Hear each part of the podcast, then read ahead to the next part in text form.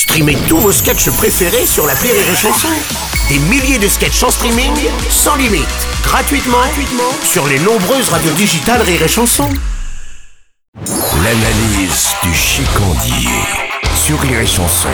Tu veux quelque chose, mon chicandier Un café. Un café Oh là là, mais t'es sûr que ça va bien J'irai bien le jour où ta mère m'aura rendu mes cassettes d'Olivier Tom. Ouais. Je suis désolé Sébastien, mais c'est pas parce qu'une fois ou deux je lui ai ouvert la boîte à Benko qu'elle peut me faire un chantage pareil. Oh écoute, euh, je veux pas en entendre parler. Hein. Pour moi, t'es mon pote, t'es pas mon beau-père. Désolé, hein, euh. désolé Seb. Et puis je suis naze. Hein. Je me suis couché à 5h du matin avec mon pote Mathias hier. On a refait le monde euh, à boire du mauvais whisky coca sans bulle. euh, La fameuse discussion entre deux potes bien bourrés, tu sais. Hmm. On est défoncés, on dirait deux planètes qui se parlent en faisant mine de pas voir le soleil. euh, on ressemble à deux clébards qui se reniflent le cul avant de se mordre. euh, on commence à parler des défauts de l'autre. T'es quand même chiant parfois. Ou encore euh, ta mère, euh, les pattes écartées, quel délice. hein.